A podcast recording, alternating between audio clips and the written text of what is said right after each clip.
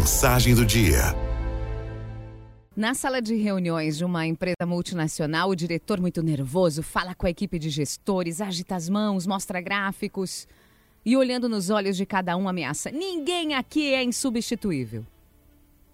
A frase parece ecoar nas paredes da sala em meio ao silêncio.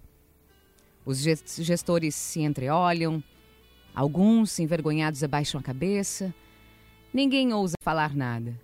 De repente, um braço se ergue e o diretor se prepara para triturar o atrevido. Alguma pergunta? E ele responde: Tenho sim. E Beethoven?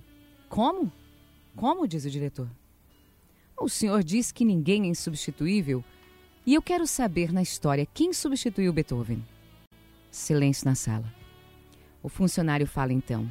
Eu ouvi essa história esses dias e achei muito pertinente falar sobre isso. Afinal, as empresas falam em descobrir talentos, reter talentos, mas no fundo continuam achando que os profissionais são peças dentro da organização e que quando sai um, é só colocar outro no lugar. E aí eu pergunto: quem substituiu Beethoven? Tom Jobim, Ayrton Senna, Frank Sinatra, Garrincha, Elvis Presley, os Beatles, Pelé, Charles Chaplin, Picasso. Todos esses talentos marcaram a história, fazendo o que gostavam e o que sabiam fazer bem. Ou seja, eles fizeram o talento brilhar e, portanto, são, sim, insubstituíveis. Cada ser humano tem a sua contribuição a dar e o seu talento direcionado para alguma coisa. E é hora dos líderes das organizações reverem seus conceitos e começarem a pensar em como desenvolver o talento da sua equipe focando no brilho dos seus pontos fortes. E não só utilizando energia em reparar os erros, as deficiências.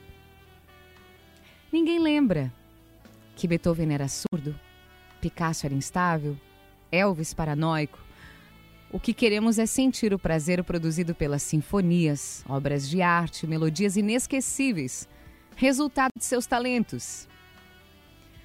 Um líder de uma organização precisa olhar para a equipe e voltar seus esforços em descobrir os pontos fortes de cada membro. Fazer brilhar o talento de cada um em prol do sucesso de todo o grupo. Se o seu gerente ou coordenador, diretor, ainda está focado em melhorar as fraquezas da equipe, corre o risco de ser aquele tipo de líder técnico que iria barrar Garrincha, por exemplo, porque ele tinha perna torta? Albert Einstein tinha tirado notas baixas na escola. Beethoven era surdo. E na gestão desse tipo de pessoa, o mundo teria perdido todos esses talentos. Eu nunca me esqueço de quando o Zacarias dos Trapalhões, lembra dele? Quando Zacarias morreu, ao, inici ao iniciar o programa seguinte, o Dedé Santana entrou em cena e falou mais ou menos assim: Estamos todos muito tristes com a partida do nosso irmão Zacarias. E hoje, para substituí-lo, chamamos ninguém. Não chamamos ninguém, pois o nosso Zacarias é insubstituível. Podem existir pessoas parecidas, mas igual a você, não tem ninguém. Portanto, você é sim insubstituível. Araldo FMI